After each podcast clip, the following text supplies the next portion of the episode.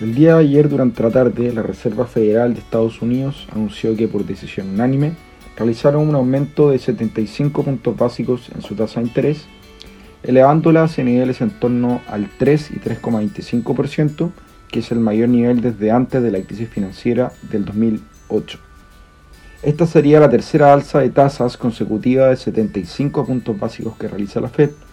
y volvieron a mostrar en su comunicado el compromiso que tienen para contener la inflación que sigue estando muy alejada de su objetivo anual de 2%. Además no descartaron que en su próxima reunión de noviembre vuelvan a realizar un nuevo aumento en la misma magnitud, con lo que sus funcionarios esperan que las tasas terminen en niveles en torno a 4,4% este año y el 2024 alcance niveles de 4,6% para luego terminar el año en niveles de 3,9%,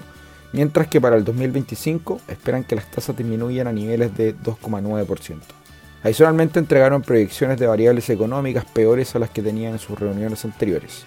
Con todo esto, ayer los mercados estadounidenses presentaron movimientos a la baja, donde por ejemplo el S&P 500 retrocedió un menos 1,7%. A su vez, las tasas de bonos del Tesoro a dos años presentaron movimientos al alza de cerca de 10 puntos básicos y el dólar a nivel internacional presentó una apreciación, ya que esta alza de tasas es equivalente a un retiro de dólares de la economía y por ende un encarecimiento de la moneda.